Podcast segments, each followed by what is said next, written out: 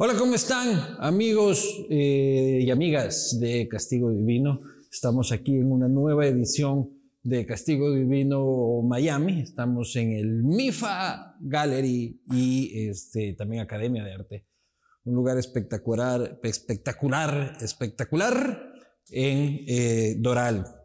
Así que si es que están por aquí, no duden en visitar. También a agradecer a Aqua, que son quienes permiten que esta cara no sea tan fea eh, como de costumbre. Gracias por su maquillaje. También agradecer a la ciudad de Cuenca. Cuenca es un referente de Ecuador, no solo es una ciudad linda, lo cual certifico, sino que se gestiona bien. Es la mejor ciudad para vivir, se destaca por ser cultural, industrial y amigable con el medio ambiente.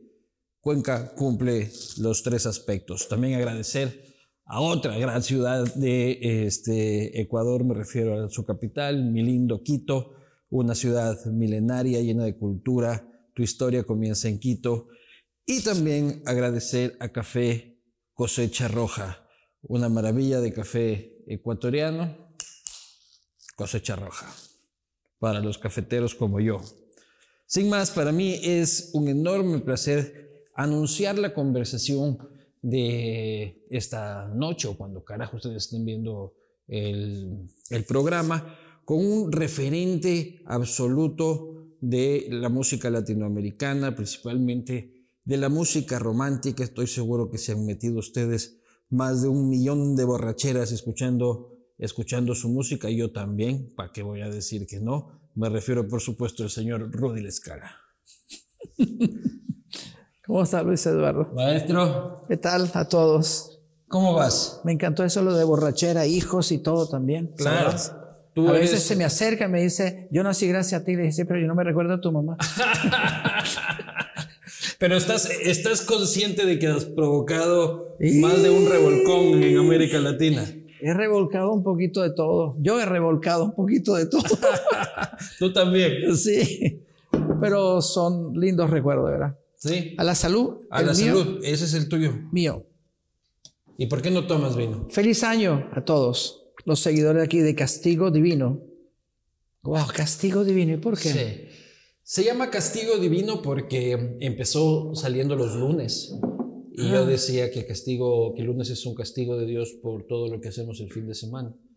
Entonces de ahí proviene, de ahí proviene el nombre. El castigo de ir a trabajar entonces. Sí, sí, sí, sí. Oye, ¿y por qué no tomas vino?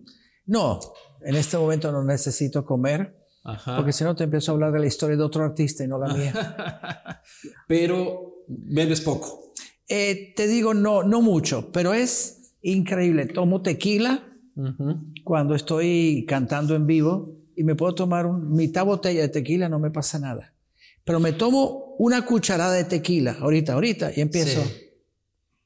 ¿Y qué pasa en el concierto? ¿Por qué tiene efecto retardante o como sea el alcohol? No, es por la voz, para mantenerla caliente. Médico. Antes usaba Pero con media botella de tequila yo termino el concierto cantando. Pero un segundito.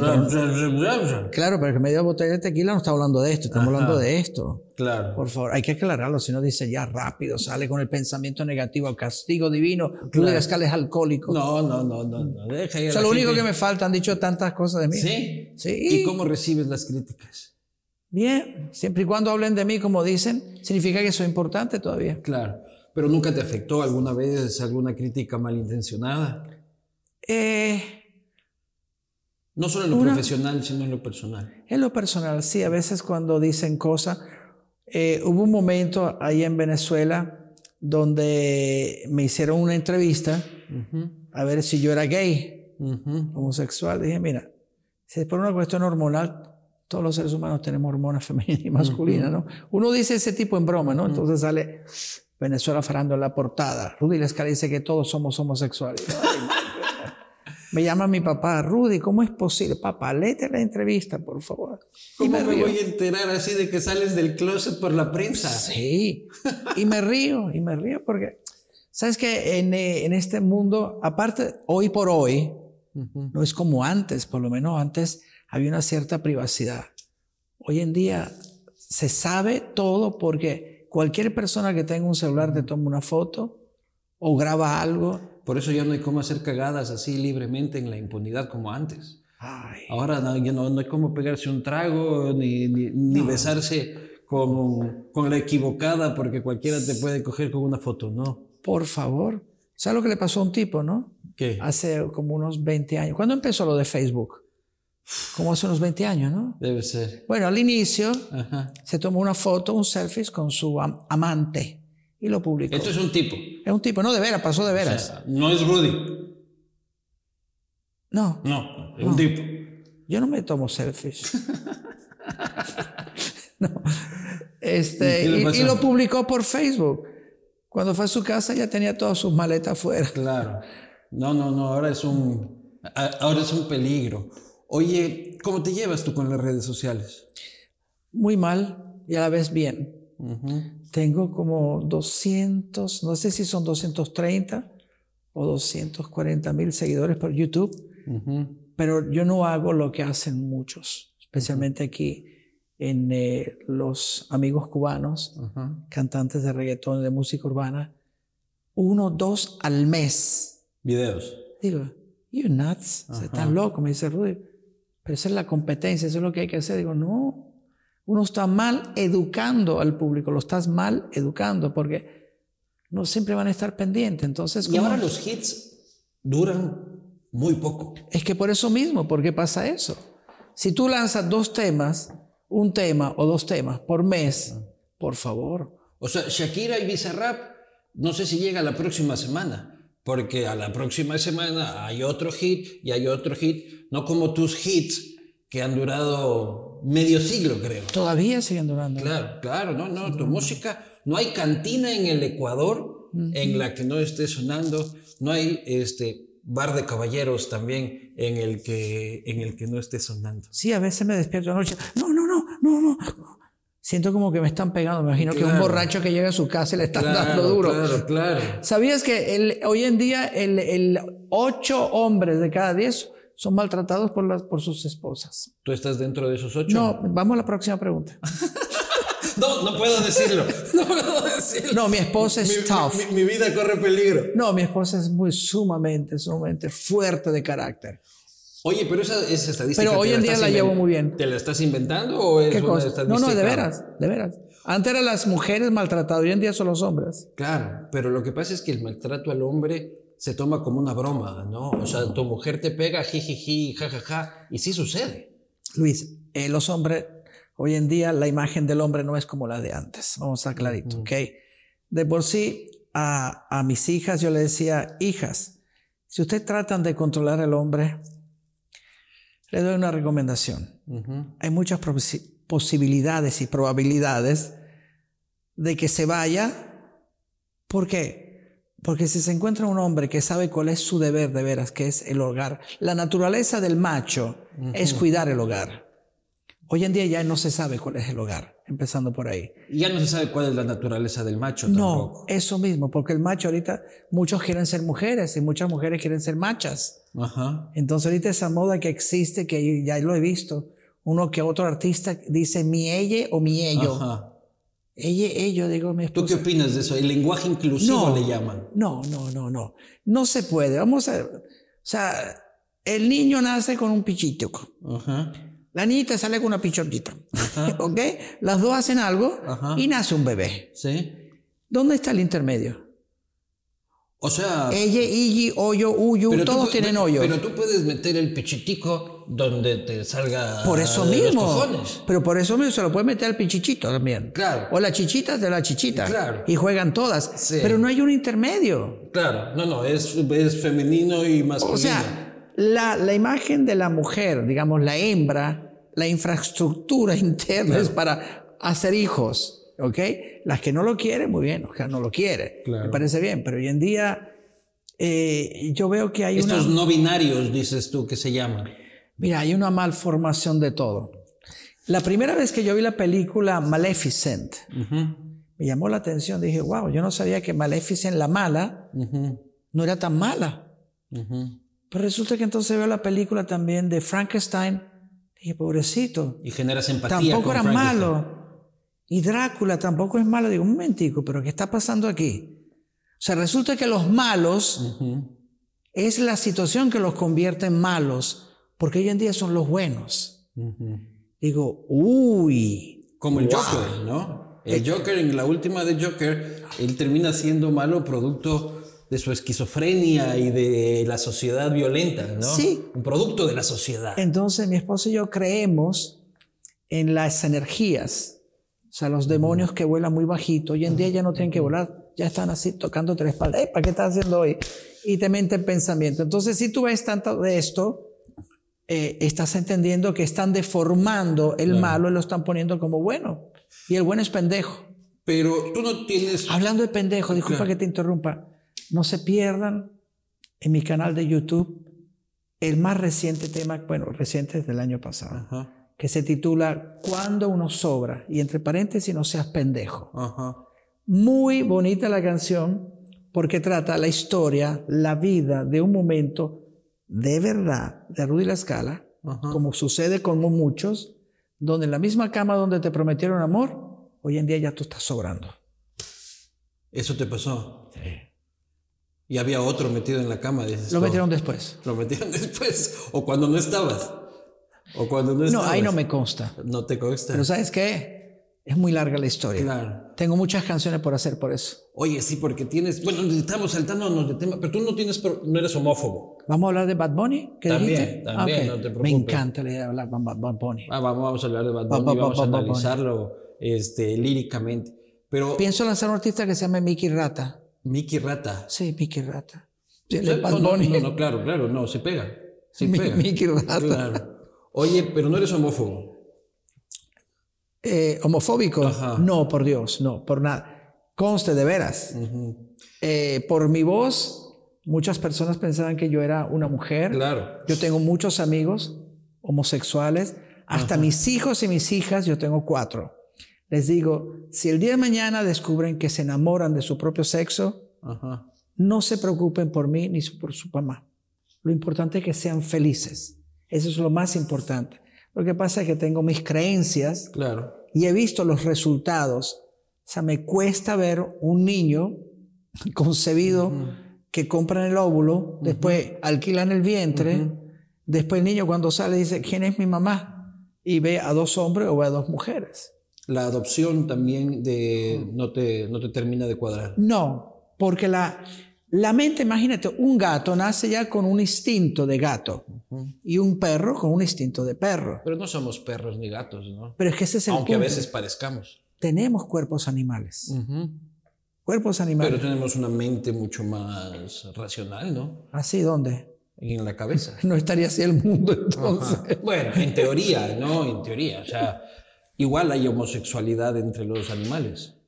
Yo he visto ahí unos videos de de, dos leones pasándose la bomba. ¿La viste? Y la leona pasando y dice... es el mismo que vi yo también. Claro. No, porque me, me, llamó la curiosidad dentro de los animales existe. Sí. Es una cosa natural que puede ser natural. ¿Y cuando te preguntaban si eres homosexual te molestaba? No, nunca. Nunca me molestó. ¿Y de niño no te molestaban por tu voz? No. Porque los niños son crueles, ¿no? No. Todo lo contrario, a los 14 años, me acuerdo que fui a Roma y conocí, yo mismo me acerqué a Franco Migliacci, que Franco Migliacci fue uno de los más grandes productores de Italia de los años 60. Con decirte que él fue parte del compositor de Volare oh. y grandes estrellas de Italia. Me dijo, me encanta tu voz, pero sé que va a cambiar tu voz. Imagínate, yo le dije, no, no va a cambiar, te lo prometo que no va a cambiar. Y no ha cambiado, gracias al tequila. Bueno, en esa época no tomaba tequila. Eres rápido, ¿eh? ¿Qué? Eres rápido. Estoy haciendo yo lo que buenamente puedo. ¿Está bien? Oye, el amor. ¿Qué diablos es el amor? Escribí un libro que lo pueden conseguir por Amazon que se llama El amor inteligente. Es un cuento. Sí, es un cuento al estilo El Principito, Juan Salvador Gaviota. Eh, no soy escritor de, de, libros. Hecho a base de anotaciones en la madrugada. Sí, sí, efectivamente. Lo empecé desde el año 70, no, ¿cuándo era? 78. O sea, más largo que es que ese libro es más largo que, que la Biblia. Y es chiquitico. ¿Qué escribías? ¿Medio párrafo anual o qué? No, cuando me venían ideas en la madrugada. Ajá. Por eso digo que es un libro donde me utilizaron a mí para escribir, mandar mensajes. ¿Quién te utilizó? El cosmos. Sí.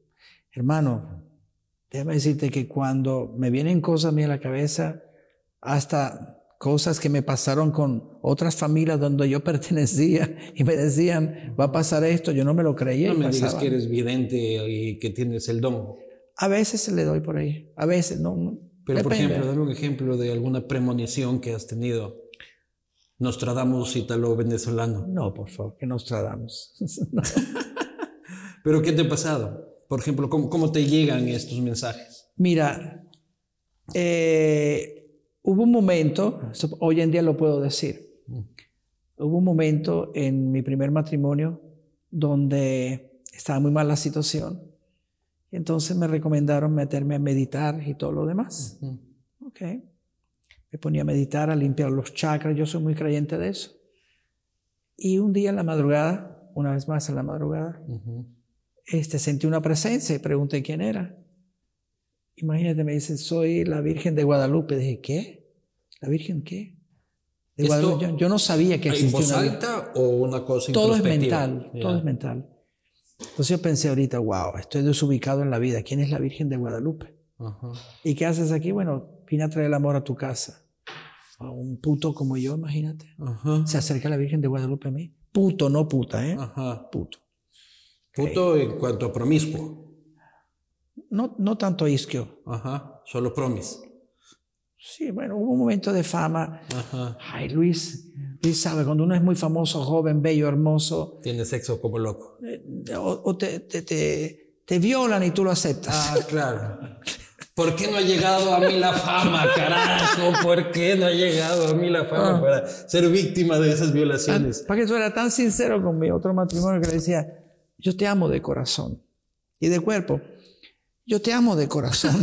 Porque no quería, era un momento que yo soñaba, porque de, de, de, niño tenía espinillas. Entonces, claro, me acercaban muchachas bonitas y, no me, Cuando viene ese momento que no tengo espinilla, tengo fama, soy bello, nunca fui muy alto, pero eso sí llamaba la atención. Entonces pasaba eso. ¿Con bueno, ¿Cuántas mujeres te acostaste en tu vida? ¿Has contado? No. Nunca has contado. Es un ejercicio interesante de memoria. Pero sabes que todas con respeto. O sea, si alguien me pregunta, no las digo así como Gene Simmons, que, que, son como colección, ¿no? Claro. Todas han sido con amor, dices tú. Con respeto. Y el amorcillo pasajero. No, amor no. Amor no. Eso fue solamente sexo. Sexo, sexo. carnal y delicioso. Oye, y la Virgen de Guadalupe se acerca a este Rudy. Déjame este conectarme ahorita. Uh, ok. La Virgen de Guadalupe se acerca y dice, voy a traer amor a tu vida. Yo no sabía quién era la Virgen de Guadalupe. Entonces ¿Cómo no sabías? No sabía, te lo juro. Por mis hijos, te lo juro. De veras. No sabía si no hubiera pensado, es mi imaginación. Claro. Porque en mi vida, en Venezuela tenemos la Virgen de Coromoto, la Virgen del Valle. Entonces, o la Virgen María. Y lo primero que hubiera pensado, si soy la Virgen de María, así como no, ahorita Rudepa, ahorita que vamos a empezar a, flotar en el aire. Claro. La Virgen de Guadalupe, no sé quién era. Entonces pregunté el día siguiente, pero Rudy es la Virgen de México, es la Virgen de América. Ah, wow, empiezo a averiguar más sobre la Virgen de Guadalupe. Eh, al inicio todavía pensaba que era parte de mi imaginación, pero decía, pero ¿por qué sale Guadalupe? Yo no tenía, yo iba años que yo no iba a México. Ajá por si acaso. Y en México tampoco sabía que existía la Virgen de Guadalupe. Pero te puedo decir algo, hermano. Desde ese momento, cuando a veces digo, Virgencita, déjame ver, hacer ver, déjame ver verdades. Dios mío, es así. ¿Y llegó el amor a tu casa? ¿Llegó una Guadalupe? Sí, para que tú veas. Se reestructuró la relación, pero ya veía sumamente mal, ¿no? Y nació una niña, que fue mi segunda hija. ¿Y cómo la llamaste? Eh, Krisha Guadalupe. Krisha es un componente de Semilla de Dios. ¿Le pusiste Guadalupe? Guadalupe, sí. y ahora eres un... Guadalupano. Eres un guadalupano. No, pero te tengo otra que es mejor. Eh, cuando uno se empieza a conectar, pueden pasar muchas cosas. ¿Conectar con qué? Con, conectar, con Dios, con el cosmos, con lo que sea. Tú te quieres conectar, si tú andas buscando la luz, te pueden pasar muchas cosas. Es que yo soy agnóstico, a mí me hace, se me hace difícil creer. ¿Qué cosa? En más allá de tú, yo y esta mesa. No, pero tú crees. No. Sí, claro que yo sí. Yo soy dudante. No, no, no. Tú estás creyendo algo. No, no, yo estoy dudando, que es distinto. Tú estás sentado porque crees en ti, crees en este programa. Ah, sí. Quieres mandar una información de amor, tú crees en el amor. Estaba preguntándote qué es el amor porque todavía no logro descubrir su Ok, significado. en este libro es muy interesante, como digo a veces en mis conciertos, lo pueden comprar, lo pueden buscar también pirata, no me interesa. Ajá. Lo que interesa es el contenido. Que se difunda. Eso mismo, el contenido. Entonces, si usted, amigo pirata, está viendo este programa, tiene el aval de Rudy La Escala para difundirlo a mansalva. Se está vendiendo muy bien. De paso no es muy caro, 8 dólares y algo. A veces está en oferta dependiendo cómo se mueva, ¿no? Ya. Y resulta que, un momentico, que es un cuento donde el amor inteligente que fue, que es para mí en sí, es cuando uno utiliza la sabiduría, el conocimiento de la energía del amor, no solamente para copular, no es para relaciones sexuales o para decirle te amo, sino también cuando hay momentos que no sientes, no te viene la emoción de decirle a tu pareja o a quien sea, no te amo. No te amo ya. Eso es, son hormonas que se mueven. Por eso te decía la cuestión de los animales, tenemos cuerpos hormonales, cuerpos animales. Y uno puede amar las cosas. Claro. Uno puede amar una cosa. Amar significa cuando te conectas con la energía de la unión. O sea, me puedo enamorar de una muñeca inflable también. ¿Está? Mira. Puede ser. No es mala idea. Claro. De Total, Alexa. no te controla. ¿Tú qué crees que no hay gente? Hay gente hoy en día de veras. El existen- típico japonés así que se casa con la, con la Sí. muñeca inflable. Sí, ¿por qué no? ¿Has usado es una muñeca tanta inflable? la soledad. ¿ah? ¿Has usado una muñeca inflable? Nunca. Yo nunca, tampoco, no. oye. Es que luego, ¿cómo la escondes? O sea, no es como que puedes usarla y, y- y no te la puedes prestar entre los amigos, ¿no? Es poco higiénico. Nunca. He, visto una aquí. No, una vez me, me metí en una tienda ahí de, de, de artículos pornográficos, eróticos, se dice eróticos, en Los Ángeles. Herramientas del amor. Entonces había una así. Digo, ah, pero no se ve tan bonita. O sea, pero bueno. Después, eh, El significado del amor. aquí, Ajá. aquí, entonces vi un carro, un Corvette, que tenía una muñeca ya inflada. Y mis hijos me decían, Daddy, what is that? Don't ask. what, uh, uh, don't ask, don't ask. It's just, you know, it's like a Barbie. Ajá. Yeah, but it's weird. Sí, sí, sí. Ok. Mira, el ser humano cuando siente la soledad es capaz de todo. El cuerpo es capaz de... Claro. La mejor película de, ¿cómo se llama? Tom Hanks, Ajá. del náufrago. Sí. Necesitaba tener Contacto. una cara física y creó... Pero para, para eso está la masturbación también. ¿Cómo? Para eso está la masturbación también. Sí, pero tú no hablas con él. ¿No? Imagínate. ¿Tú nunca le has hablado? Mire, ¿qué vamos a hacer hoy? Hay gente que le pone nombre. Sí, claro. Claro, Panchito, Panchito, quieto, quieto, Panchito ahí, quieto. Eh, Sí, Panchito, me hiciste recordar que a los 30, wow, era tremendo yo de veras. sí. Sí, voy a cumplir ahorita el 20, 69 años. Y me siento tan orgulloso. de- Claro, cuatro días. cuatro- Feliz cumpleaños, hermano. Gracias. Viniendo de ti me lo creo. Claro. Me estoy acercando a los 70 y siento ya la próxima vida.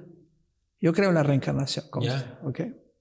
Y ya empiezas como, como que tu alma está preparándose ya para esa transición. ¿Y en qué vas a reencarnar? En un socialista del siglo XXI.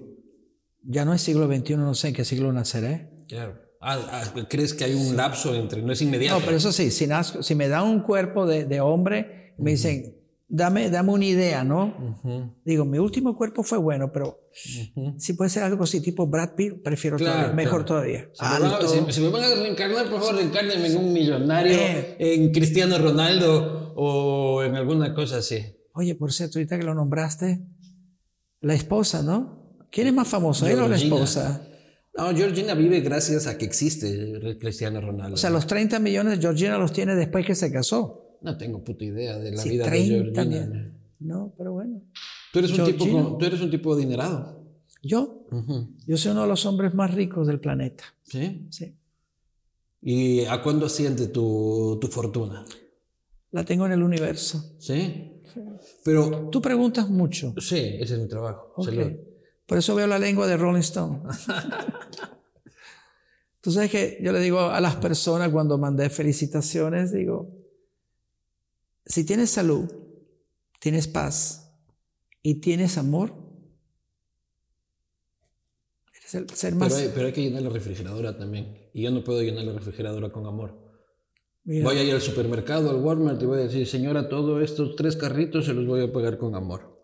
Mira, El dinero es importante. nosotros lo hicimos importante. El dinero no es importante. Claro, pero esa es la típica reflexión Sí. del rico, No, de quien puede permitirse esa reflexión. bueno, a veces mis esclavos, perdón, se me salió. A veces mis esclavos repiten mis frases motivacionales. Yo tengo un gran amigo que viaja conmigo, me dice, hola Rudy, ¿cómo está la vida de los ricos? Digo, sigue diciéndolo, ¿oíste? Y Vas a seguir siendo pobre. Ajá. Todo lo, todo lo que sale de la boca de nosotros.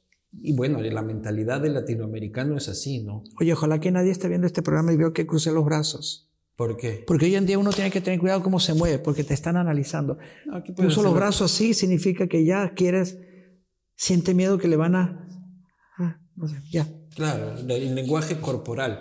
Lo que te decía es que los latinoamericanos somos así, ¿no? Siempre con mentalidad derrotista, con mentalidad de que es imposible que suceda lo bueno. Sí. Y yo creo que el catolicismo también ha aportado para eso. Enormemente, Si es enormemente. que soy pobre es porque Diosito quiere.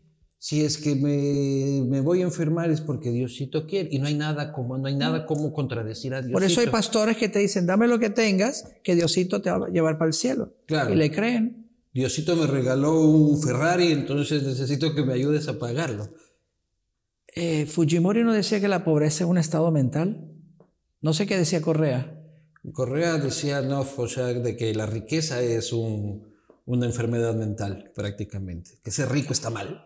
Sí, decía, igual que Claro. Chávez. Claro, sí, eran hermanitos del alma. pues. Wow. Pero cómo le gustaban los relojes, ¿no? Claro, no, que pasa es que a los socialistas del siglo XXI les encanta la buena vida. Y luego están aquí toditos, ¿no? Paseándose en Maseratis y, eh, y en Lamborghinis por Miami. Porque nunca un socialista va a terminar sus días en, en Rusia, en Bielorrusia. Todos vienen a Miami. Winston Churchill, no me recuerdo lo que dijo, pero fue increíble. Yo no, en la- yo estudié en, en el, eh, en el liceo italiano. En el liceo italiano te hacen estudiar un poco de historia universal. Entonces, claro, tuve que estudiar a Karl Marx, la Revolución Francesa, en Italia y todo lo demás. Y yo veía como Karl Marx fue como el creador de las ideas comunistas. Después mi esposa, como estuvo estudiando en la Universidad Central Sociología, me dice, Rudy, ¿tú sabías que Karl Marx era un inútil? Era un vago. Era un vago que se la pasaba acostado siempre en el sofá, le sacó toda la plata a la primera esposa, después cuando se murió, un amigo le. Engels. Engels lo mantuvo Sí. toda la vida. No el mande trabajar. poquito a poquito. ¿Qué es el socialismo? Ajá. No, perdón, el comunismo. ¿Qué es? Es eso. Que otros Vive de para- los demás para que tú puedas vivir bien. Exactamente. De paso era sucio y tampoco se, se bañaba. Ajá. Bueno, pero, Pero- yo, yo conozco socialistas bien perfumados. También porque les encanta el Chanel y la, y la pendejada. Claro, es como el avión privado. Tengo entendido que el avión privado ahorita que tiene Nicolás. Nicolás Maduro. la Maduro. Creo que la esposa mandó a hacer de, no sé si de Gucci, los asientos. Si la hija de Chávez es una de las mujeres más ricas del mundo, dicho por la revista Forbes. Pero, pero ella es humilde. Ella es humilde, pues, tiene una humilde fortuna. Sí, Oye, Venezuela, Venezuela. ¿Cuál es su salida? Tú dices que es una bella mujer adicta a la heroína. Dijiste alguna vez. ¿Cuál es la salida de Venezuela? Yo no veo otra. Te voy a contestar, te voy a contestar. ¿Por qué Gandhi logró, logró la libertad de la India? Por la creencia. Porque todos los que seguían, lo seguían, no movían un dedo. Murieron 30 mil por todos los golpes que daban. Pero la creencia ya es que volvían a reencarnarse. Claro. El latino te dicen, ponte en primera fila, no vale. ¿Tú qué crees? ¿Estás loco? Si me pongo en primera fila, me llega la primera piedra. Que se la agarre el pendejo que está ahí en primera Pero piedra. eso es fácil decirlo desde Doral, Miami. No, desde Caracas o Maracaibo. No, que tienes al Sebin aquí. hermano. Nicaragua, Mira, eh, me han contado historias. Tengo una gran amiga en Venezuela que me dice, Rudy, ¿tú puedes creer que una vecina, pero vecina de toda la vida de mi mamá, pero vecina, este, fue y le contó, no sé a quién, del gobierno, y le quitaron la bolsa de, de comida a mi mamá porque esta fue y la denunció. Porque supuestamente si tú denuncias algo, te premian con algo. Pero eso es una estructura creada por Fidel, ¿no? O sea, estos comités de defensa y, el chivatazo de los vecinos. Luis, si tú tienes dentro de ti lo que hicieron de bien, Fidel hizo algo muy bueno, ¿Qué? increíble. Logró sembrar el odio en cada ser humano cubano. Lo logró sembrar. Porque si tú odias, tú estás infectado. Claro. Si tú odias, ¿qué estás haciendo? Te estás haciendo daño a ti mismo. No dice, pero ¿cómo no vas a odiar a Fidel? Eso es lo que él quería. Como Hitler, como todos ellos. Cuando o, tú a Fidel o a los gringos o algo. O sea, la discusión política se basa en la división. Divide y vencerás. Vencerás. Por eso mismo, ¿qué son Fidel, los Fidel, Fidel, reencarnará. ¿Perdón? ¿Tú qué crees en la reencarnación? ¿La reencarnación es solo para los buenos o también para los malos? La reencarnación es para todos. ¿Y Fidel en qué, en qué crees que podría reencarnar? Mira, eh, es... No lo puedo decir porque es sumamente... Es difícil decirlo. ¿Ok? Todo tiene un sentido, todo tiene una razón de vida. Y lo fui entendiendo. Y te voy a decir algo. Yo era una persona que juzgaba mucho a mi papá, pero muchísimo hasta los 60 años. Después de saber cómo fue de ver a la historia de mi papá. ¿Hasta los, hasta los 60 años de él? No, no, mío, mío, mío. O sea, recién. Por eso mismo. Entonces me di cuenta de que el que estaba errando era yo, no él. Si tú sabes contar de 1 a 5 y tú le enseñas a tus hijos de 1 a 5, tú piensas que estás haciendo algo bueno, ¿verdad? Sí. Después tu hijo afuera dice, mamá, ¿pero por qué? Me enseñó de 1 a 5 cuando después existe el 6, 7, 8 y 9. Entonces uno juzga al pariente y dice, ¿por qué no me lo enseñaste? Porque no sabía. ¿Y por qué juzgas a tu padre? ¿Por qué juzgabas a tu padre? Lo juzgaba porque eh, me acuerdo que una vez fue al colegio, en la primaria, y era una persona que no, no, daba cariño. O sea, no una persona fría. Sí, bastante. Eh, mi mamá era muy afectuosa lo que pasa es que nosotros venimos de una familia de migrantes. Primero fue mi papá a Venezuela, después yo fui con mi mamá a Venezuela. Vivimos situaciones bien difíciles. ¿Qué, año llegaste tú? Cinco años tenía yo, en el año 59. Cuando Fidel... posguerra. Cuando, cuando Fidel estaba agarrando el poder allá en Cuba. ¿Y por qué saliste de Italia? Por la necesidad familiar, no era yo. Me llevaron. ¿Pero estabas viviendo situación de, de, pobreza en Roma? Sí. No, en Roma no, en el sur de Italia. ¿Pero tú no eres de Roma? ¿De Lazio? Yo nací en Roma. Yo nací cerca de Roma, Rocca di Papa. Eh, que es Soy el único extranjero de la familia. Claro. sí. Ah, pero la gente es del sur, napolitana, por ahí. No, son de Calabria y Sicilia. Fuerte carácter. Sí. Bueno, en pocas palabras, un día eh, mi papá fue, porque lo mandaron a buscar, que fuera a hablar con la directora. Yo estaba sentado, estaba aquí. La directora, bueno, señor La Escala, quería comunicarle que su hijo de vez en cuando se fuga del colegio. ¿Qué? No es verdad. ¡Pam! Me dio una cachetada que todavía veo las estrellas, ¿no? Entonces fue una gran decepción. ¿Y era la primera vez que te levantaba la mano? Eh, de esa manera sí. Pero eh, lo que me llama la atención es que la decepción es porque yo no, yo no, yo no salí de la escuela. Yo nunca huí de la escuela. No sé por qué. Era mentira. Era mentira. Y le dije la verdad a mi papá. Y él le prefirió creer a la directora que a ti. Sí, eso mismo. Eso mismo. Y eso se me quedó de por vida. ¿Y nunca se lo dijiste? No. ¿Y nunca más te volvió a pegar? Eh, no, no. Yo era tremendo, eso sí. No sé cuántos carros yo chocaba.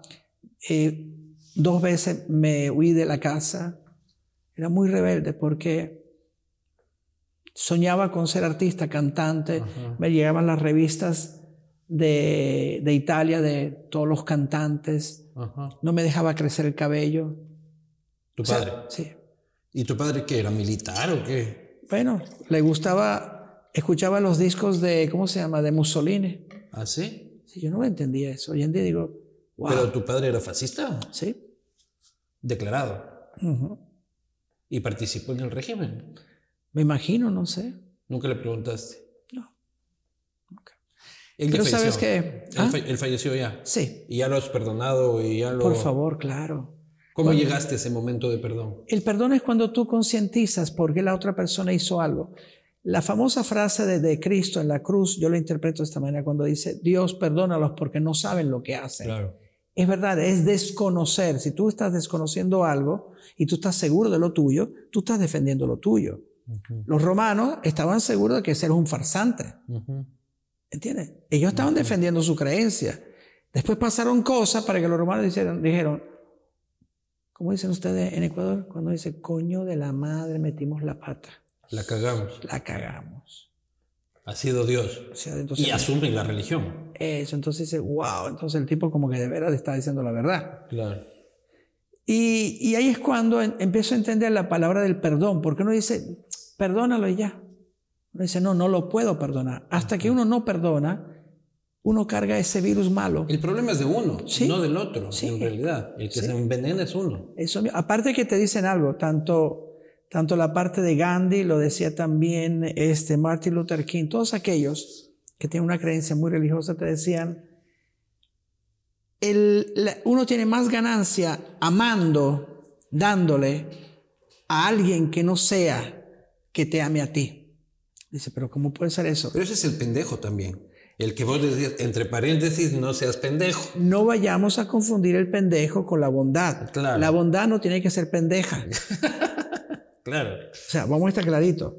Para mí las personas que le dan la mitad de su sueldo al pastor y ven que el pastor sigue viviendo en esa casita humilde y ven que la iglesia va Creciendo. y va creciendo y va teniendo un hospital, una clínica para niños y todo, está perfecto. Pero si usted, señora, por el amor de Dios, usted le da la mitad de lo que usted gana al pastor que tiene un carro último modelo, se viste de Armani, la esposa carga no sé cuántas joyas y de repente ve que tiene un avión y en pleno concierto, porque eso parece en concierto, Claro. dicen, Dios me dijo que me compre ese avión y yo le hice caso a Dios. Y la gente. ¡ah! Yo necesito así un, un- un ejército de cojudos que me den dinero. Eso. Te recomiendo que veas a Be- Benny Hill. Benny Hill creo que es. Fundemos una religión. Uno que hace así, y cae en todo. Digo, Y la Dios. música es muy importante ahí, entonces yo puedo. Pero vamos a este, hablar de Bad Bunny ahorita. Claro, también. yo puedo hablar la bullshit y vos pones la música y nos hacemos millonarios, Rodri Escala. ¿Tú te acuerdas la canción Qué bello de Kiara? No, ¿cuál es? Qué bello cuando me amas así. Sí. Ok. Por cierto, impresionante, impresionante, porque esa canción la, la grabaron la Sonora Dinamita en México. Pss, entre los videos que tienen, llegan más de un billón. O sea, yo estoy ganando más plata con ellos que cuando hizo la versión. Pero ¿a qué voy con este ejemplo? Esa letra es tuya. Sí, la canción es completamente mía. Digo, yo no era, era un bebé. Porque la letra dice, ven, qué bello cuando me amas así, muerdes cada parte de mí. En el piso donde sea, ven y tómame. Mis primas, mis primas beben con esa canción Sí, como sé. que en balde se meten el aguardiente. Porque pegó la versión también de la Sonora Dinamita. Claro. Entonces digo, pero yo era entonces un niño de, de teta, comparado con este, que te dice que se lo mete, se lo saca, se lo limpia, Claro. se lo pasa por la cara. ¿No te, gusta, no te gusta el reggaetón? No, sí me gusta. El ritmo me gusta. Claro. ¿Sabes qué? El arte hoy en día ya no es arte, ya no, ya no existe el arte. Aquí estamos en el MIFA Por favor. Galería de Arte, Eh, mi hermano. Esto es arte. Ajá. Uno dice, pero un momentico, eso que está allá atrás es arte, sí, Sí. porque es una cuestión de luz, es una cuestión de cómo puedes ver algo desde lejos o a veces Pero ven, mami, perréame hasta abajo, eso no, No, es es, que lo cómico que la mujer que le gusta perrear, Ajá. si está con su hombre y otro hombre la, se la está mirando y dice, ¿qué estás mirando tú? Claro, pues, acoso. Bueno, que está perreando. Ah, se le está diciendo perra a mi, mi mujer. No, no, no, por favor, está perreando, eh, así se dice. ¡Pum! Y entran a trompadas. O denuncia y Sí. cancelado en redes La mujer sociales. quiere que la respeten. ¿Cómo quieren que la respete si la mujer le dice, ¿no escuchaste una Pero que se deja llama? perrear y tranquilo. Por pues. eso. Vos que has fornicado en este mundo más que cualquiera en esta sala. No te vengas Ah, a bueno, no así. lo sé. Ah, vas a preguntar aquí. Con esa lengua que tenía ahí, yo no sé cómo la usaste tú en tu vida. Sí, pero ni de lejos lo tuyo, mi hermano. Ni de lejos. lo- mi, mi fama es microscópica. Yo era, yo era, ahorita soy un hombre muy tranquilo, muy fiel, me gusta mi... mi, mi- Ya, pues, pero ya han pasado los años. Pero tú que has sido tan este, entregado a los placeres de la vida, no te vengas a hacer Aparte aquí que tú el, sabes- el, el modesto, digo, y el conservador con, voy con a el perreo. Te voy a decir algo que lo digo yo en mis conciertos, que con el tiempo, tú sabes que te dicen que cuando uno se acerca ya a la edad de muy adulto, de viejo, como te dicen, uno se vuelve como religioso, no te acercas a Dios. Claro, pues ya. Digo, yo me acerco a Dios, le digo, Dios mío, que se levante, que se levante, se que se levante, y que dure, y que dure. Ya te tomas la pastillita azul. No, no, no, Todavía funciona Panchito. no, no tanto como antes, pero funciona. Claro, Panchito todavía, todavía está firme. Es lo que se puede, ¿Hasta qué edad se puede tener sexo? Mira, yo creo que es una cuestión mental también. Es mental. Este, hace poquito, no sé qué mujer tuvo un hijo a los 51 años. Pero in vitro, así, o naturalmente. No lo sé. No lo sé, pero tengo entendido que cuando te viene ya la menopausia ya no Ajá. puedes producir óvulos, ¿no? Claro, No sé. Es que hoy en día ya uno no sabe. sí. Mira, con un papa comunista, tú puedes. Tengo una- comunista, sí. Entonces, eh, hoy en día, de veras, vivimos, vivimos el pleno, en pleno, en vivo, en 3D, 4D, 5D, todos los D. Ajá. Parece que fuera el final del mundo, pero el final de una era. Y se van a, pensábamos el de la época de la pandemia, ¿no? hermano, y se van a saber muchas verdades. Se vienen verdades, dices tú. Muchas verdades, se van a saber A ver, muchas. Nostradamus italo venezolano, ¿qué se va a ver? Por favor, China, la gente piensa que China es un poder más grande del mundo, forget it. Se va a derrumbar China. China ya está empezando a caer. Uno dice, ¿cómo que está empezando a caer? No mandan los repuestos. Claro. ¡Ey! Cuidado. Por eso está cuidado. la India y por eso está Vietnam. ¿Y este país? Este país, Estados Unidos. Cuando yo vine a vivir aquí, a Estados Unidos, a Los Ángeles específicamente, tenía el sueño americano. Después me di cuenta que el, el verdadero norteamericano es muy naive. Recuerdo yo tenía un amigo que en paz descanse, estaba muy necesitado y de, esta- hacía ediciones, ¿no? Y no tenía plata para conseguir el software de Sony. Digo, hey, yo tengo un amigo que te puede conseguir eso. ¿Cómo se dice? ¿Craqueado? Claro, pirata. Pirata. Dice, no, Rudy, eso es robar. Dije, ¿y acaso qué crees tú? ¿Que cuando te venden esos software que no funcionan bien no te están robando tu plata? ¿Acaso qué crees tú que cuando te Ah, compras un carro... e- e- Eras gestionador de piratas tú. Sí. No, no, no. Eras Lo- manager de piratas. Llegué a un momento, llegó un momento que lo hice, me compré un programa, ¿cómo se llama? Un programa para editar que lo usan en Hollywood. 2.500 dólares pagué. La oficial, la licencia sí, oficial. sí, fui, yo compraba cosas. Y cuando me daba cuenta, no era lo que me vendían. Digo, pero ¿Y te molesta cuando te pirateaban tus discos?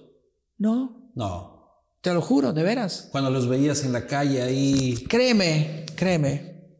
Es que parece raro, dice, Rudy, pero ¿quién eres tú? Hey, gracias al pirata de repente le llega la información a alguien que tiene una discoteca y me contrata. Señor pirata que está viendo este video, por favor, tiene la segunda autorización para regar la música de Rudy por el mundo. Por favor, ¿tú no te acuerdas lo que le pasó a Metallica cuando salió que estaban denunciando? ¿Quién fue el primerito? Eh, Nescap, ¿cuál era? En Napster. Nastep. ¡Wow! ¡Wow! Tenían razón, pero hermano, Era estamos- incontrolable. no lo puedes controlar. Tú Y yo creo que ha ido migrando ya la industria hacia, este, ya no tiene sentido el pirateo, ¿no? O sea, si tienes plataformas de streaming gratuitas que terminan pagándole los derechos a... a- Volvimos a la época del 45. Llegamos a la época del 45. ¿Qué significa? La ¿Cuánto gente... te paga YouTube a ti? ¿Perdón? ¿Cuánto te llega de YouTube, por ejemplo? Yo veo tus videos, ¿por qué será? Este, cualquier video tiene 20 millones de reproducciones, ¿no? Ajá. ¿Cuánto recibes de eso?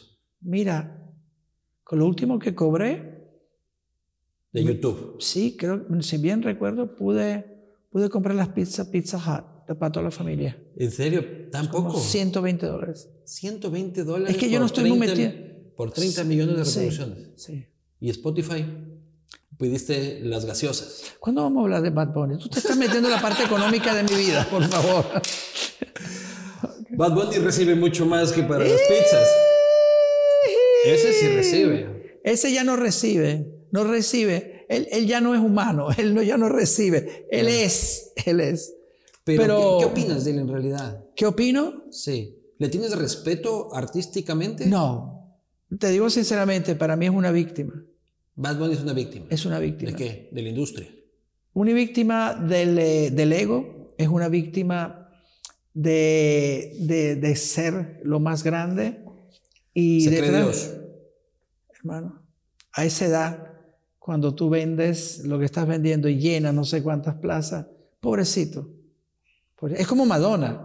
Madonna no quiere aceptar que ya tiene más de 60 años. Sí, O sea, da- tú tienes que aceptar las cosas Me como da son. ternurita ver la Madonna ya ahora. Por favor, cuando yo veo estas cosas, Claro. y- y la- Hay que envejecer con dignidad. es que es parte del proceso de la vida. Pero vos no te has puesto Botox ni huevadas. ¿Perdón? Vos no te pones Botox ni No, nada. por Dios. Yo vine aquí, me maquillaron porque me dijeron que me maquillo, pero Sí. si no. O sea, lo único así me gusta que este es mi lado bonito, eso sí. Pero, por ejemplo, hay un artista que yo respeto mucho que se llama Jorge Drexler. Me Este, suena. Claro, Jorge Drexler es ganador del Oscar este, por su canción Al otro lado del río. En, hace algunos años, tiene algunas canciones, es un compositor que, de los buenos, de los buenos. Y él dice, este, critican al reggaetón, pero el reggaetón ha logrado algo que este, es icónico, que es llevar al castellano, a la música en español, Bingo. a globalización extrema. Sí, sí. Yo me acuerdo que en el 2018 yo, yo visité las oficinas Universal, que es la editora que maneja todas mis obras, y dije, wow, despacito, me dice Rudy, despacitos y otras, prácticamente ya abrieron un mercado mundial. Totalmente. Y abriendo el mercado mundial, no solamente del ritmo, sino del idioma, idioma. español. Claro. Yo justo cuando pegó Despacito, que fue un boom extremo, yo me fui a Sudáfrica y los negritos en todo lado Despacito. No tenían puta idea de lo que decía la canción, pero ahí estaba Luis Fonsi y Daddy Yankee a todo volumen, en todo lugar. Cuando digo en todo lugar, en todo lugar. Entonces, sí abre mercado, eso, eh, eso es cierto. Y eso a la final es positivo para la industria de los latinos, ¿no? Mira, a veces lo que parece positivo tiene resultados negativos. Lo bonito es que le demostró al mundo de lo que son capaces los latinos. Yo creo que los latinos son muy, somos, yo digo latino porque me siento parte de No, si esto. eres latino, no te vengas aquí a hacer el italiano. No, no, yo lo digo, yo soy un artista venezolano. Ajá. Dice Rudy, pero tú naciste en Italia. Digo, Ah, pero- sí, pero donde crecí, donde vieron mis primeros éxitos fue en Venezuela y lo voy a defender hasta Pero llegaste a lo los cinco años a Venezuela. Cinco años, Eres más venezolano que italiano. por eso. O en tu casa se vivía el italianismo. No se hablaba español, puro italiano. Ah, mira tú. y dialecto italiano de paso. Ah, mira tú. Entonces después se fueron yendo poco a poco y yo me quedé en Venezuela. Déjame decirte, pude haber tenido momentos de gloria si me hubiera quedado en Roma, porque me contrataron, pero me hacía falta Venezuela. No, y además la música en italiano tiene unas limitaciones enormes, ¿no? O sea, tu mercado es chiquitito, tanto así que el señor Eros Ramazzotti tiene que, la señora Laura Pausini tiene que cantar en español. Porque el, el italiano, con todo respeto, es el idioma más inútil del mundo. ¿Por qué? Porque primero, ni siquiera en toda Italia se habla un solo italiano. ¿Ya? ¿Es verdad? Y en ninguna parte del mundo te sirve. Te sirve mucho para ligar y hacerte el romántico. este, para eso sí. Sí. Pero de ahí no es que viajas por el mundo y es una herramienta como el francés, el chino. No, hoy en día es más importante, mucho más importante hablar chino Claro. o indio Italiano. que italiano. ¿Italiano para qué? ¿Qué haces con el italiano? Aparte de. Para hacer pizza. Claro, pedir Total, la puedes una pizzería y tener mucho sexo, porque para eso sí funciona. Bueno, para hacerse el romántico. dependiendo cuánto vino y cuánta pizza te comen. Claro, claro. Y- Que y- eso ha cambiado y- también en la- Europa, y, y ¿eh? de la cara de, y la cara de andino, este, de la comunidad andina hablando en italiano. No. Ayer, por cierto, estaba hablando con mi esposa, le decía que el norteamericano, hablando de Estados Unidos, ¿no? cuando iba eh, en un instituto, English Lab, creo que se llamaba, eh, un instituto de aprender inglés en Caracas. Como eran jóvenes los profesores y veían esa belleza venezolana, el ritmo, el saborcito. Muchos se quedaron ahí. es, como, es como el emigrante europeo cuando llegaba a Venezuela o a Colombia, ¿no? Eh, claro, dejaban a sus esposas con las piernas peludas y aquí pelo. Llegaba a Venezuela todo limpiecito. Papi, mi amor. Ah. Qué guapas son las venezolanas, Ay, sí. Colombianas, ecuatorianas, he visto las ecuatorianas. Wow. ¿En dónde no has visto wow?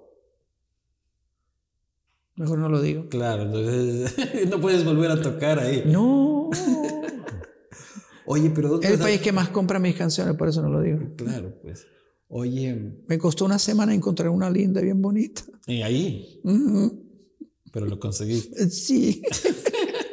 no, y fui al hotel. El señor, usted no puede permitir, hermano.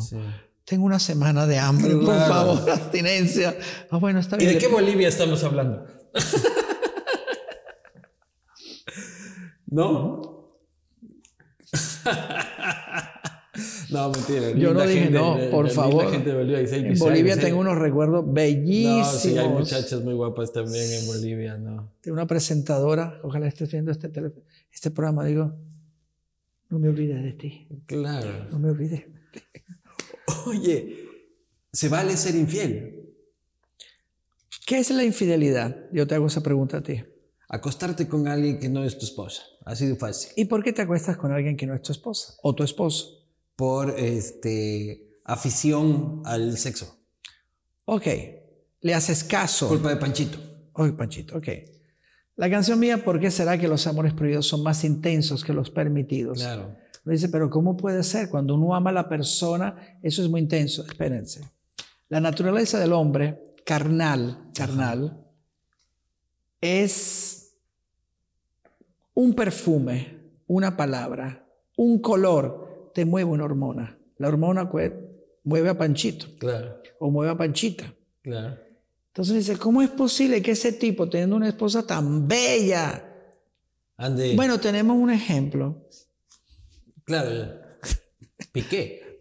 Y resulta que el hijo de ella es más parecido a Schwarzenegger. ¿Viste el hijo de Schwarzenegger con esta señora? Yo pensé que hablabas de Piqué y Shakira. Porque Piqué también, Panchito le llevó por otros lados, pues, teniendo a Shakira. Hermano, yo conocí a una mujer que era espectacular. Dios mío. ¿Quién? Era espectacular, bellísima. ¿Quién? ¿Y para qué te lo voy a decir? Eso se respeta. Claro. La, fuimos a una discoteca, era tan vacía que me fui para otro lado. no sabemos cómo es Shakira, no sabemos cómo es él. No sabemos cómo son las personas. De todos modos, no es una excusa. Claro, no. Que Pero los amores... Panchito, tiene sus propias dinámicas y se activa ante un olor. Panchito es animal, es animal. Y quiere buscar su cuevita este, acomodar el lugar. Animal, netamente animal. Depende de uno que le diga, hey, no quiero perder esta vez lo que yo tengo, ¿viste? Por culpa tuya. O sea, que tenemos que decirle a nuestras esposas, esposos también, esposos, que somos mamíferos y el mamífero tiene este, sus necesidades. Mira, él eh, hace como, perdón, hace unos cuatro días, perdón, vi un programa muy interesante en Netflix, creo que fue Netflix, del Dalai Lama, que es, lo, le hice una entrevista al Dalai Lama con un señor que no me recuerdo, es un, arzobispo eh, de África, muy, muy famoso, pero no recuerdo el nombre. Mira la diferencia. El Dalai Lama, lógicamente, crece bajo una cultura religiosa donde él cree en la reencarnación. El otro, como es un arzobispo, sabe que cuando se muere, si lo hace bien para el cielo, ¿no? Y hay un momento que le dice el Dalai Lama, dice, tú tienes más suerte que yo. ¿Pero por qué? Porque yo me tengo que seguir reencarnando. Por lo menos tú estás seguro que vais al cielo. Yo no sé cuándo voy a ir al cielo. Claro. Pero el punto no es ese tanto, sino de que se demostró, hicieron uno, un análisis de una especie, no sé cómo se llama, unos rayos que estudian el cerebro de unas personas con una creencia. Un encefalograma. Algo así. Entonces, vamos a decir que en el, en el, en el del señor, el arzobispo, cuando pasa algo, se queda por un buen tiempo esa esencia. O sea, no lo supera. O sea, que hay un dolor, se queda ahí el dolor. Mientras que en el otro, el suceso, pues, y desaparece después lo demás. Entonces, claro, yo le veía a mi esposa, wow. Cualquiera que mira eso diría que el Dalai Lama es insensible. No, porque ellos tienen un control. ellos tienen un control sobre las emociones. La emoción en el latino lo controla mucho. Por eso ocurren y la Iglesia Católica te pide que temas a Dios y que sufras y que te latigues este, y que, y que eh, es un sufrimiento es un sufrimiento absoluto. Pero entonces tú dices que se vale ser infiel. No, yo no lo dije. Tú me dijiste y yo me estaba yendo con esa reflexión, mi hermano, de regreso a mi casa con argumentos sólidos. Hay que tener cuidado contigo, no vaya a ser que tú resultes ser alguien que estudió el mismo periodismo de cuando yo dije que todos los hombres... Ah, no, no, aquí no se edita Te nada. Voy a explicar. Aquí se entiende, el Señor no está diciendo que le sean infieles a sus señores. No, no. Pórtense bien, caterva de borrachos y jueputs. Pero es que no es cuestión de pórtense bien. Claro. Hay que ver una señora, ok, y el Señor. Te hago un ejemplo. Sí. El Señor va a trabajar y trabaja todo el día. Todo el día. Entonces llega a su casa y quiere encontrar un hogar lleno de dulzura, de paz, la comida ya lista. La mujer también trabaja todo el día. Esa es la tradición de antes. Sí, ya no, eso ya no existe. Eso, entonces estamos viendo la tradición de antes. ¿Qué pasa? La mujer de hoy en día... Trabaja todo el día. Está trabajando porque hoy en día ya tú puedes trabajar desde tu casa, tú puedes hacer las ventas de Amazon desde el Polo Norte, desde tu casa, lo puedes hacer. La tibia la señora se tiene que encargar de la limpieza de la casa, se tiene que encargar de la comida, de los niños, de lavar la ropa. Entonces, cuando viene el tipo, se echa un baño, él come y en la noche de repente trata de buscar a la esposa. La esposa, ay, mi amor, me duele la cabeza, estoy muy cansada. La primera, la segunda, la tercera, la cuarta. El hombre, son pocos los hombres que entienden que a veces que el ritmo sexual de la mujer o del hombre puede variar según el cansancio. ¿Ok? De repente, el que no lo quiere pensar le empieza a hacer más caso a la secretaria, a la amiga, porque él es la víctima. Dice, es que mi esposa no me hace caso. Eh, hay muchas cosas que uno tiene que entender si tú haces un autoanálisis de tu persona. Si tú dices, mi esposa está trabajando todo el bendito día, por Dios.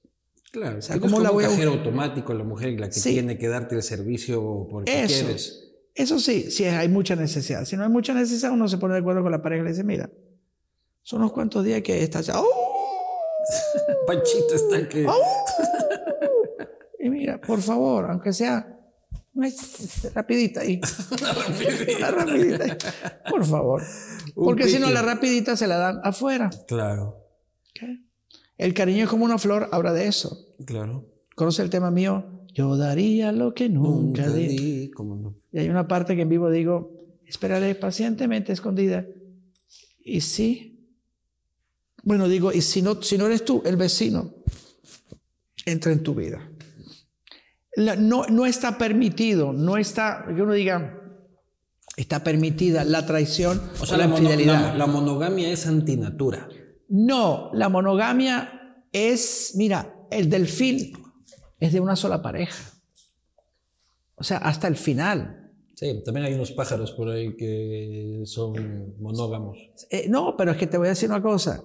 Hay una raza, no sé si se dice una raza de monos, eh, donde una especie de monos, donde cuando hay una pelea, interviene uno, le da el trasero o le da lo que sea, tienen, tienen sexo, como sea, para calmarlo. Para acabar con la violencia. Para acabar con la violencia. Ponte tú y dice, wow. Alguien tiene que darle el culo a Vladimir Putin para que se acabe la guerra, pues solucionado el tema. No sé, pero tú te pones a ver, el mono que hace el sacrificio está salvando a un mono que lo pueden matar. Claro.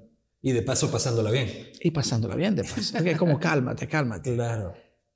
Eh, eso me recordó una canción que yo le hice a Guillermo Dávila sin pensarlo dos veces. Era una canción muy fuerte. Él estaba regresando después de, un tiempo que tenía peleas con la compañía. Y le hice esa canción, que trata de, del propio macho, que la mujer viene y le dice que se va a ir, pero que lo está esperando otro, que se enamoró de otro.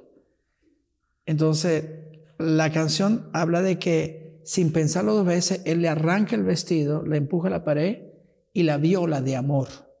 Wow. Okay. Rudy, eso es muy fuerte. Digo, si la mujer hace resistencia, la mata.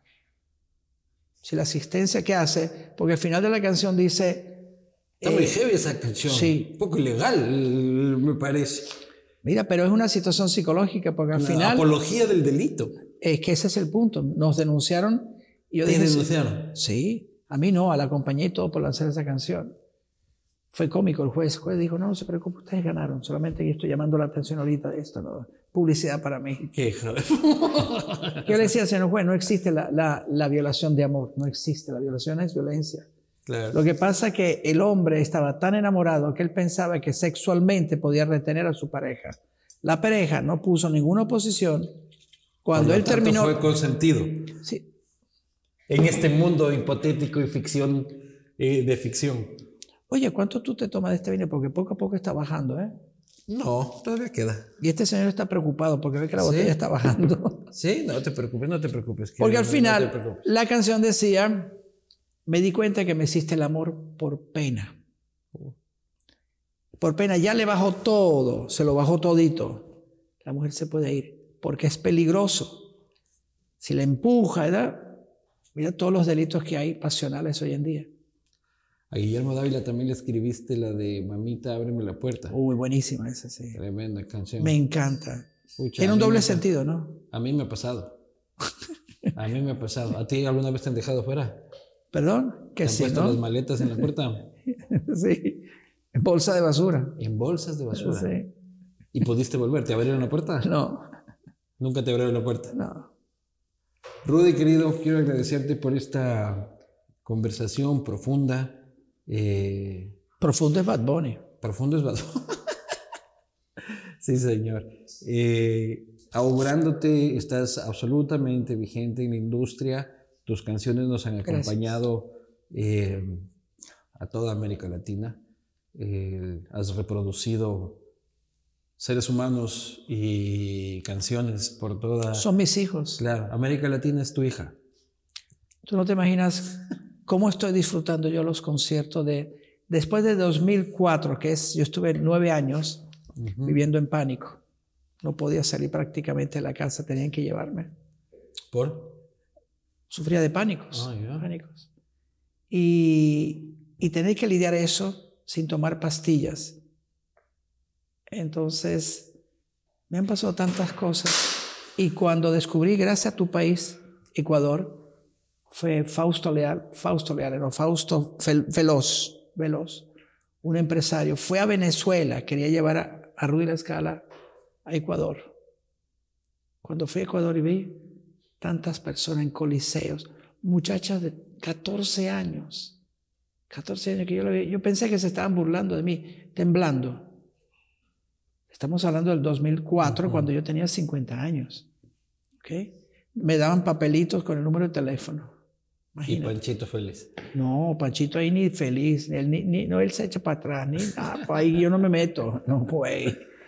No, no, no digo por las de Panchito feliz por la fama y por... Por la fama. Tuve mis, eh, mis aventuras bien lindas, aparte que estaba, estaba soltero, estaba divorciado ya. Y, pero la, la, la admiración, empecé a querer, a amar cantar en vivo después de Ecuador.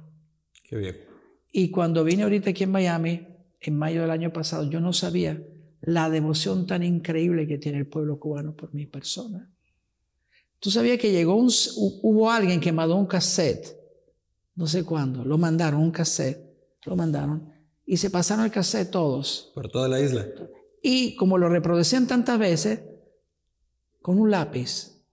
Por eso te decía que es el único pueblo que no le llegaban los videos ni las telenovelas, entonces pensaban que era una mujer. Y yo le echo mucha broma a los hombres. Me imagino que los callos que tienen en las manos, ¿verdad? Soñando conmigo. que los callos fueron con mi voz. Sí, sí. Pero bueno, le digo, sigan soñando, total. Soñar es libre albedrío. Rudy, querido, te deseo este, lo mejor. Este, te esperamos siempre por, por Ecuador. Eh, sí, quiero ir pronto. Y te agradezco esta rica charla. Y a ver en qué reencarnamos los dos. Y si nos volvemos a encontrar. Tenlo por seguro que todos somos uno y uno es todo.